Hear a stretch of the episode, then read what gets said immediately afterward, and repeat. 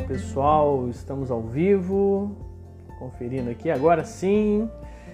Então, estamos aqui para mais uma live e essa live vai ser sobre maestria emocional.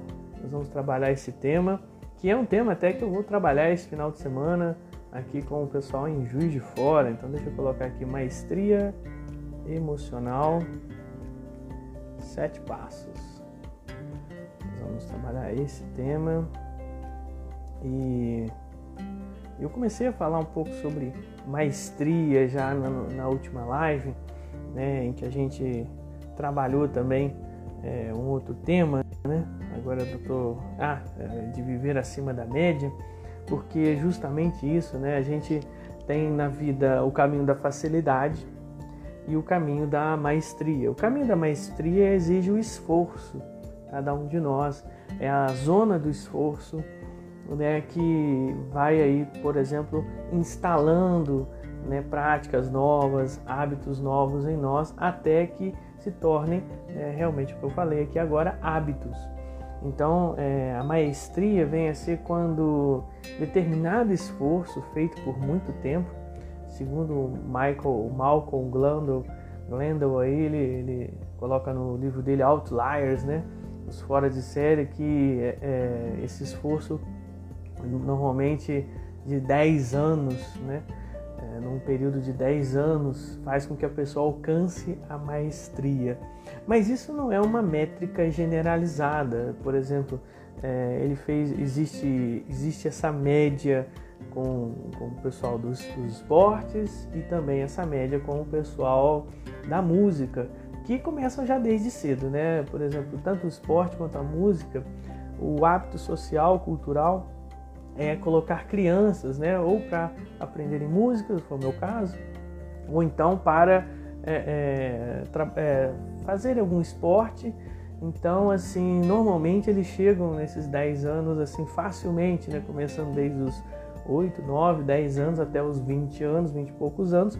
Então a pessoa chega facilmente a esse número né, de 10 anos, então é, é, fica fácil né, a pessoa medir por essa, por essa quantidade de horas. Eles chamam também das famosas 10 mil horas. Né? Então é sobre isso que, que, que se fala aí da maestria. Bom, mas eu quero trazer para você alguns elementos sobre isso, sobre a maestria. Né? A gente é, trabalha isso também no nosso treinamento de Master. Estou começando essa formação em Master PNL Deep Skills, formação em Deep Skills. O que são Deep Skills? São habilidades profundas, são habilidades motivacionais. A gente trabalhou, a gente tem essas três modalidades que a gente faz na vida, né? Que são as, as habilidades é, hard skills, habilidades técnicas, profissionais. Nós temos as habilidades então relacionais, que elas estão dentro da, das habilidades profissionais, ou seja, são habilidades de como lidar no dia a dia, principalmente com as pessoas, no ambiente de trabalho, sejam clientes, sejam colegas, né, é, colaboradores ou até os próprios CEOs ou patrões das empresas. Né, você precisa dessas habilidades chamadas soft skills. Então você tem hard skills, você tem soft skills e agora, principalmente por causa da pandemia, aquilo que era muito próprio de, de algumas, algumas áreas, como a própria programação neurolinguística, tra sempre trabalhou muito, e como uma tecnologia até alta ou estranha, desculpa, ou até mesmo é, uma tecnologia, vamos dizer assim, espiritual, né? quando falo tecnologia, é uma lógica técnica, né? É, de deep skills, ou seja, habilidades profundas ou também a gente pode usar o nome de inner skills, que são habilidades internas. Então, a habilidade de gerenciar estados emocionais, de flexibilizar a sua mente, são algumas dessas habilidades. Por exemplo, se você pegar a diferença entre esses três módulos, né, e até tá existe o surgimento de um quarto, né, são habilidades holísticas, mas eu nem vou entrar nesse assunto porque tá novo até para mim. Então, assim, quando você trabalha é, habilidades técnicas, habilidades relacionais e habilidades profundas ou motivacionais, você tem algumas diferenças, como por exemplo é, soft skills, hard skills e deep skills. Né?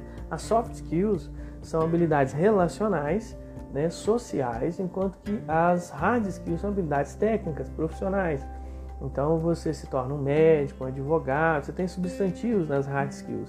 Nas soft skills você tem talvez aí alguns substantivos que você não encontra numa faculdade, como por exemplo é, é, liderança.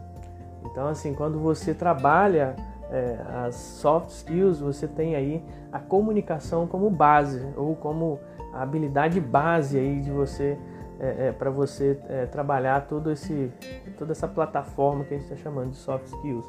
Elas são relacionais as soft skills, enquanto que as hard skills são capacitatórias, ou seja, elas capacitam você para uma coisa técnica. É fácil de aprender, é mecânico.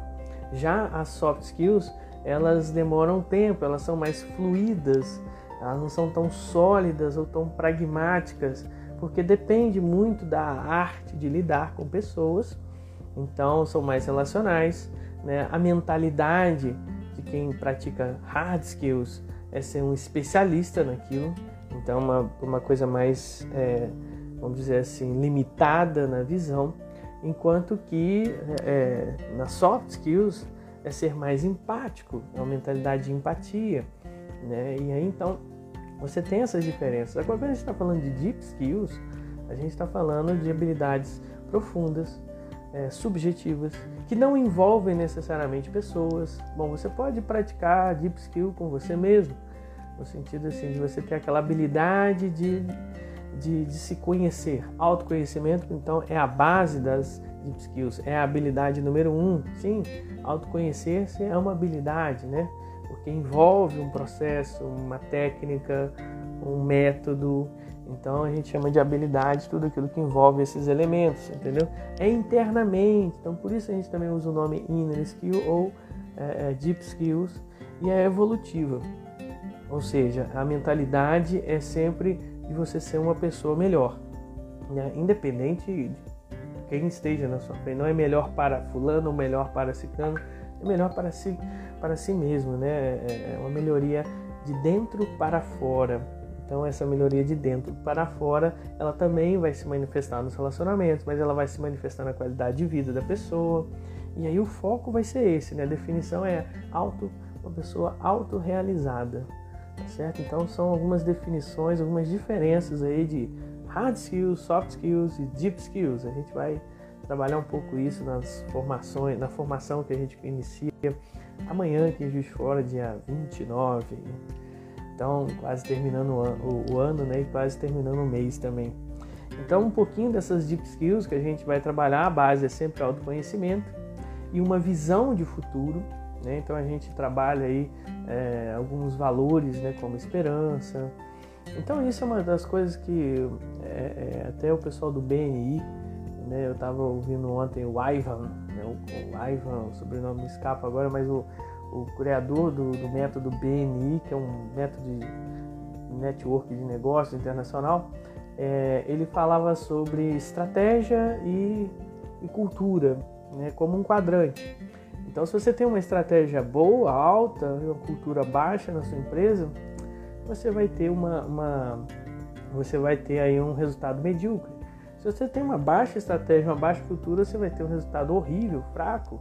Se você tem aí uma boa cultura e, e, um, e uma estratégia fraca, você tem é, é, uma, uma, vamos dizer assim, melhor do que uma estratégia alta e uma cultura fraca. Ou seja, a cultura é algo mais predominante. Então, o ideal é você ter uma boa estratégia, uma boa cultura. E quando a gente está falando de cultura, a gente está falando de valores. Quais são os valores que aquele grupo é, é, cultua? Quais são os valores que você tem na vida? Então, se a gente está falando também de você SA, né? Você como empresa, você como pessoa, como CPF, não como é, PJ, né? Mas como CPF, né? Pessoal mesmo. Você também precisa trabalhar as estratégias na sua vida, mas trabalhar a cultura, ou seja, quais são os valores que regem você. E aí entra o autoconhecimento, aí entra o propósito ou uma visão de futuro, aí entra a autenticidade, que é você cair na real e parar de ser de fingir que é alguém que você não é. Né? Você se tornar alguém de verdade, alguém real, igual Pinóquio, né? parar de ser de madeira construído aí é, por alguém ou para alguém e começar a ser você mesmo, você mesma, né? E isso traz uma grande motivação interna e uma sinergia externa com outras pessoas que também estão nesse mesmo ritmo, né?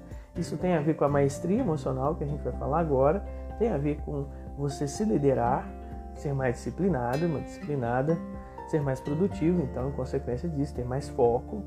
E isso tem muito a ver com você ter essa resiliência e flexibilidade mental, sim, porque as coisas vão acontecer no caminho, mas você vai se adaptando a elas, você vai tendo essa agilidade mental e emocional de se adaptar a todas as coisas e fazer a distinção entre autoestima e autoconfiança, porque autoestima é sobre quem você é, autoconfiança é sobre o que você faz.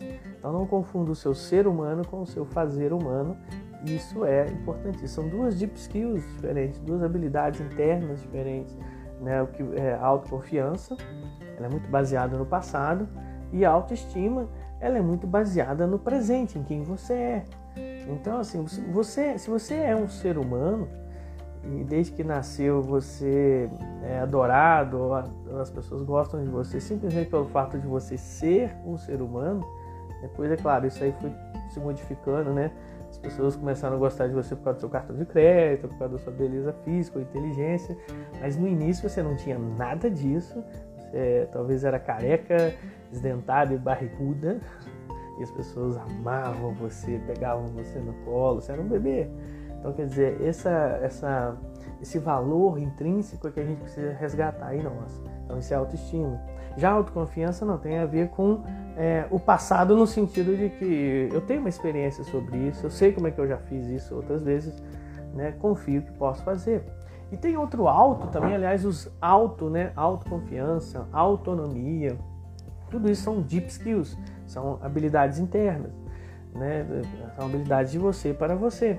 Então, a autoconfiança é uma delas e nós temos também a autoeficácia, que muitas vezes não é sobre o que você sabe fazer, mas é a certeza de que você pode fazer, mesmo que ainda não tenha habilidade técnica para isso. Por exemplo, ah, eu nunca, eu nunca pilotei um avião, mas acho que eu posso aprender. Vamos supor que alguém fale assim, não, é o meu caso, eu não tenho autoeficácia nisso. Mas tem pessoas que têm autoeficácia para essas coisas. Bom, tem pessoas que têm às vezes até petulância, mas eu não vou fazer essa distinção agora porque exige outras variáveis para a gente falar disso. Mas enfim, é, a gente trabalha todas essas deep skills né, né na formação justamente para você descobrir o seu propósito, que é a raiz, despertar os seus potenciais, que é o tronco, e impactar o mundo, que são os ramos e os frutos de uma árvore que é você, justamente crescendo como ser humano, como um ser em autorrealização. Então, essas são um pouco das deep skills que a gente trabalha no curso né? E que se você tiver interesse, fale conosco porque nós vamos iniciar uma formação também online, tá certo? Talvez agora quando você estiver ouvindo isso, ela já está acontecendo ou vai acontecer. Ou se ela já aconteceu, provavelmente está gravado, então de qualquer maneira me procure porque vai valer a pena para você fazer ela conosco. Bom, vou passar para a parte que nos interessa, né, que é justamente a parte da maestria emocional. Quais são os sete passos para nós alcançarmos a maestria emocional? Falando um pouquinho dessa, dessa questão da maestria como um todo, né, eu falava do autoconhecimento. E aí, então, é, é, trazendo o autoconhecimento, a gente traz também a singularidade. O que é a singularidade? É você buscar o seu diferencial. Se você se conhece, você busca o seu diferencial e sai do conformismo, sai da mesmice, sai da forminha de todo mundo igual, da, da mentalidade de manada, todo mundo está fazendo, então todo mundo compra a mesma, o mesmo estilo de roupa, então todo mundo fica com aquela mesma roupinha andando na rua, quase um uniforme. Então a ideia de uniformizar é justamente essa ideia de, é, é, de tornar né, o, o grupo como um só, né, igual um time, por exemplo, mas que ao mesmo tempo tira a singularidade de cada um. E aqui o jogo é diferente, o jogo é você ser singular, você realmente sair da, da conformidade e às vezes até modelar pessoas, mas não para ser igual a elas, mas para pegar o que elas têm de melhor e colocar o seu próprio tempero. Então a modelagem seria ah, um terceiro passo, então partindo de autoconhecimento, singularidade. Ah, singularidade, você quer saber como é que descobre? Tá, tudo bem, a gente pode falar sobre isso, a gente pode falar sobre é, três coisas, né? No Ikigai, que é uma técnica japonesa, fala-se de quatro coisas, mas a gente pode resumi-la em três, que é justamente você trabalhar o seu talento, que você sabe fazer, trabalhar a sua paixão, que você ama fazer, e trabalhar o que o mercado é, é, está precisando. Então, quando você tem uma coisa que o mercado precisa, que você sabe fazer e que gosta de fazer, aí está o seu, seu diferencial. Porque fazer algo que você gosta, você não transmite apenas a técnica, transmite a paixão também. Né? Paixão é uma deep skill, uma habilidade profunda. Né? Você, você é bom nisso, fazer as coisas com paixão, né? com, com amor, com dedicação. Isso é o tempero. Faz toda a diferença. Né? E com os valores em volta ali daquela paixão. Comunicar-se bem é, é, uma outra coisa, é uma outra habilidade. Então, assim, depois de, das, de você buscar sua singularidade, você começa a modelar bons mentores né, buscar um especial. Então, esse processo de mentoria também faz parte do Master PNL, né? De ver como é que é um mentor, como é que funciona um, um mentor, né? E como é que você no futuro pode se tornar um mentor e, e, e, né? e trabalhar com mentorias. Então, faz parte desse processo também do Master e faz parte também você se comunicar bem. Então, assim, a comunicação é muito sobre como é que as pessoas entendem, como é que eu devo me comunicar para elas entenderem, muito mais do que é, a estética de falar. Então, comunicar-se bem é um quarto passo. Um quinto passo é o engajamento. E aqui eu não falo do engajamento com os outros ou dos outros, mas o engajamento próprio, né? aquele famoso estado de flow. Só que mais do que isso, né? na neurosemântica nós temos um termo que é o estado de gênio o estado de gênio é diferente do estado de flow porque ele tem outros elementos além do engajamento. Ele tem foco, ele pode ter paixão também. Ele, ele é um estado de flow, mas muito mais enriquecido com outros estados, né? Que aí entra, nós estamos falando de maestria emocional. Ele é essa mistura, essa mescla de entusiasmo com disciplina. Então você vai ver uma pessoa bem focada, uma pessoa, por exemplo, nas Olimpíadas você tem aquela pessoa que é, faz os movimentos perfeitos lá, né? Por exemplo, os ginastas né? em cima do, daquele aparelho, né? O cavalo e tudo mais, movimentos perfeitos, né? Aliás, é um, um filme para indicar é o filme Poder Além da Vida, que fala muito sobre esse tema aí do estado de foco, né?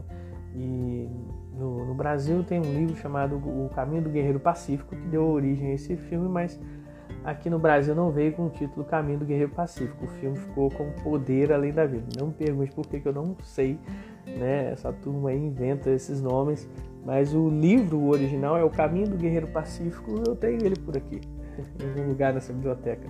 A biblioteca, o pessoal pergunta, é cenário? Não, é de verdade. Ó. Os livros são de verdade, tá certo? A gente tem aqui uma biblioteca de verdade. E sim, são a maior parte, 90% lidos, né? nem todos, alguns são de consulta e outros eu comprei para justamente ainda não sabe, não lendo eles, mas deixando eles ali dizendo assim, eu não sei tudo. Então eu tenho uma pequena biblioteca do futuro, né, dizendo assim, ainda tem muita coisa para ler. Eu gosto disso. Eu aprendi um pouco disso aí. A sexta habilidade, né, ou o sexto passo da maestria é justamente você despertar a sua voz interior. É, vai dizer até uma passagem na Bíblia que quando o Espírito vier você não vai precisar mais de mestres, você vai ter seu próprio mestre interno. E é isso que acontece quando uma pessoa chega no nível da maestria.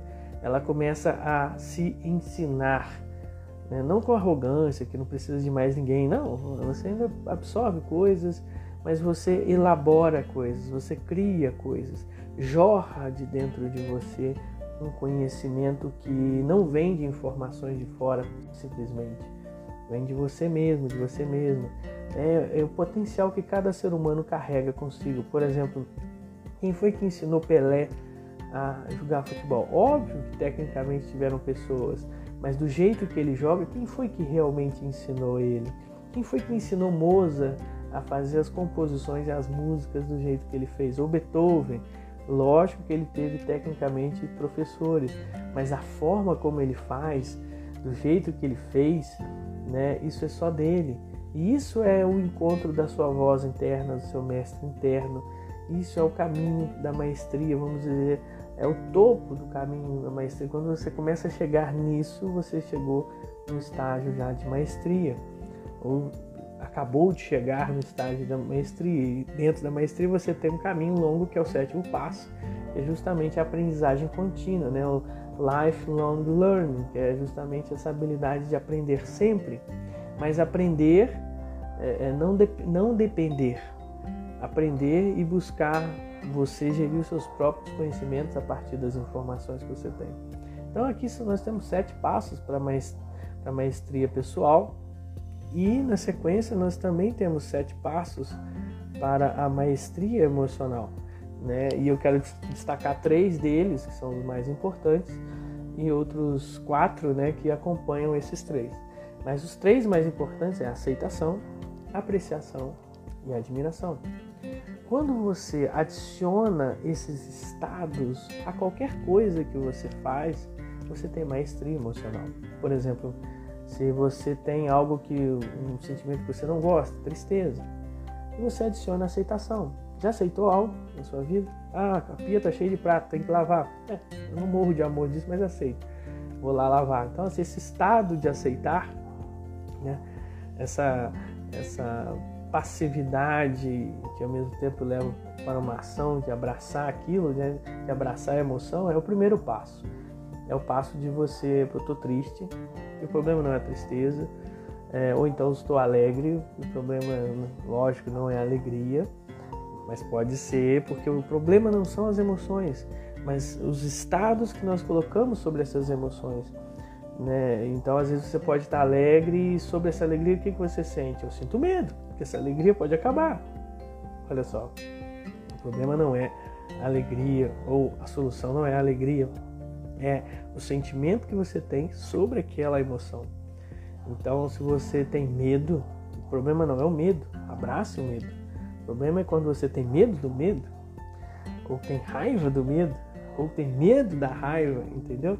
Então, essa emoção sobre outra emoção é que a gente chama de maestria emocional, no sentido que a gente sempre coloca emoções sobre outras emoções, às vezes negativa.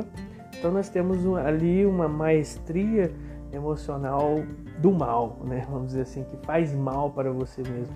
São estados dragões que a gente fala na neurosemântica. É quando você carrega uma arma, aponta para você mesmo e pá, dispara então é isso que a gente chama de estados dragões ou estados tóxicos. Então quando você está praticando maestria emocional, você precisa trabalhar a aceitação. Reconhecer e abraçar as emoções como elas são. E elas são o que as emoções? Emoções apenas. A segunda coisa é você apreciá-la. Bom, apreciá-la já é mais que aceitar. É, hum, acho que isso aqui tem um valor. Acho que, acho que Bom, por exemplo, eu, eu aceito a minha mão, morro de amor por ela, mas depois eu fico olhando para essa mão e fico observando ah, até que ela tem algumas qualidades interessantes. Então, quer dizer, você começa a apreciar aquilo, a perceber algum valor nela, né, na situação ou na emoção. E o terceiro passo é admirar. Admirar no sentido de uau! Então, de um valor você passa para o valor sagrado da coisa. Uau, mas é uma, é uma mão, né? É algo precioso. Então, quer dizer, você começa a admirar, a colocar significância apaixonante naquilo, ou seja, um senso de sagrado no que você está fazendo. Então, esses são os três passos: aceitar, apreciar e admirar. Você tem ainda alguns outros passos, que é a consciência, lembrar que emoções são emoções, emoções são mapas, elas vêm de ideias e conceitos. Então, por exemplo, você não sente raiva é, de uma coisa se você não entende primeiro no seu mapa, na sua percepção, que há uma violação de valor ali naquele contexto. Então, por exemplo, você sente raiva porque na sua mente há uma violação de valor para você ali naquele contexto. Para outra pessoa, onde não está vendo a violação de valor, a raiva não se manifesta. Entende? Então, as nossas emoções vêm dos nossos mapas vem de como a gente configura as percepções da vida. Então essa é a segunda habilidade, consciência, né? Você está consciente ah, né, das coisas. A terceira coisa é explorar o mapa, né? Bom, como é que eu estou fazendo isso? Tem a ver com a modelagem, só que agora você faz uma automodelagem. Como é que eu estou fazendo essa raiva? Como é que eu estou fazendo esse medo? Como é que eu estou fazendo essa tristeza ou essa alegria? Estou falando das quatro básicas, tá? Que elas têm a ver até com os paladares, tem a ver com as estações, com os quatro elementos. Né? Por exemplo, você pode associar até os quatro naipes do baralho, você pode associar alegria ao elemento terra, é normalmente associado. Tristeza é o elemento água, a, o medo é o elemento ar, assim, o vento, algo assim, né? ar, e o fogo o elemento raiva, né? Divertidamente a gente tem um pouco disso, disso é, é, né, ilustrado lá no desenho. Então essas duas, essas outras duas habilidades são as três que nós falamos: aceitar, apreciar e admirar é a base. Você joga essas três em qualquer emoção, estado ou situação, né, você transforma, é uma mágica, você transforma aquilo. Isso é maestria emocional. Mas você também precisa de consciência né, e também precisa de um, uma exploração, um mapeamento. Como é que eu estou fazendo essa estratégia dessa emoção? Porque por trás de cada emoção tem uma estratégia. Tá? Uma emoção não é uma coisa assim solta, do nada, mística, que surge assim magicamente em nós, né? Ela está vindo de uma estrutura mental, de uma, de uma ideia que você está tendo. Por exemplo, a tristeza é sempre vinda de, do seu mapa no sentido de uma perda. Então, houve uma perda para você, logo você fica triste. É, quando você tem raiva, é um valor que está sendo violado. Quando você tem alegria, é um valor que está sendo celebrado. Quando você tem é, medo né, é um valor que está sendo ameaçado. Entendeu? Então sempre tem um valor no jogo, em jogo, e esse valor está ligado ao seu mapa, porque é o seu mapa que determina o que é, é valor para você ou não. Claro, nós temos também mapas culturais que em comum nós todos os seres humanos decidimos na sociedade o que é valor, o que é valor ou não, né? Para nós, por exemplo, família é um valor quase que é, é, unânime, comum na sociedade, né? Poxa, a família é um grande valor. Então, se estão é, ameaçando a minha família, ao mesmo tempo, então eu sinto raiva ou sinto medo. Então, raiva e medo traz sempre essa emoção de luta ou fuga dentro de nós. É, é um eixo muito poderoso, é um eixo que nos move a tristeza e alegria ela não nos move, ela nos deixa estáticos. Então nós temos duas emoções que nos deixam estáticos, estáveis: tristeza e alegria. Tristeza no sentido que ela nos para, né, até né, a gente fica com baixa energia para a gente pensar o que a gente vai fazer agora depois dessa perda, né, que está na nossa cabeça que nós perdemos algo, logo a gente fica triste com isso. A alegria não, é o contrário, né? Você está satisfeito, está feliz, então você quer ficar ali para sempre, mesmo não podendo, para poder saborear aquele valor, aquele momento, aquela experiência. Já a raiva e o medo, ela sempre coloca a gente no movimento. O medo no movimento de fuga e a raiva no movimento de luta. Então, luta e, e fuga são movimentos de medo e raiva. Então, até num processo de vendas, quando você dança com as emoções do seu cliente, né, você tem justamente aí a raiva impulsionando ele a comprar e o medo impulsionando ele a não comprar, mas você pode trabalhar o medo para que ele compre, no sentido assim, olha, se demorar muito vai ficar sem. Ei, Rafaela, tudo bem? Bom dia para você, minha querida. Saudades aí, tudo jóia? Então, assim, é, você tem um medo que pode impulsionar a pessoa a comprar alguma coisa, como normalmente impulsiona a não comprar. Então, sempre quando a pessoa é, hesita em comprar, é o medo regendo ela. Né? É dificilmente a pessoa não compra por raiva, né? Só se o vendedor, a vendedora irritou aquela pessoa, fala, assim, agora eu também não vou comprar mais, né? Mas é um caso à parte. O que normalmente acontece é o medo impedindo a pessoa de comprar e a raiva impulsionando a pessoa a comprar, né? No sentido de assim, eu quero isso, me dá isso, né? Essa, esse, essa intensidade toda para ter as coisas, né? Vem um pouco da emoção primária da raiva, né?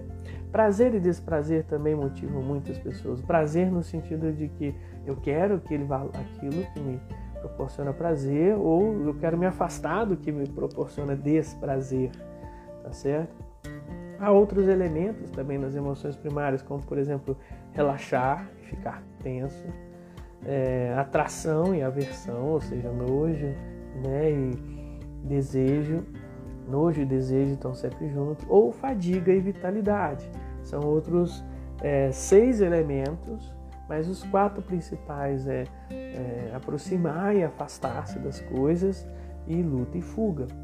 Né? Bom, tem também muitas vezes o elemento de você se congelar em algumas situações, mas é, isso é, vamos dizer assim, é um instante entre a decisão de lutar ou de fugir. Normalmente acontece. Mas voltando aqui à nossa maestria, né, nós já falamos aqui de três passos principais: aceitação, apreciação e é, admiração, e dois passos que é consciência e explorar como é que aquela emoção fala. Os dois faz é feita, né? Os dois passos finais é justamente você energizar o seu corpo com essas emoções. A palavra ex-motion quer dizer é, mover para fora. A emoção conversa diretamente com a nossa neurologia, com o nosso corpo. Então, quando você tem uma ideia, isso não te move. Mas quando você tem uma emoção, é isso que te move.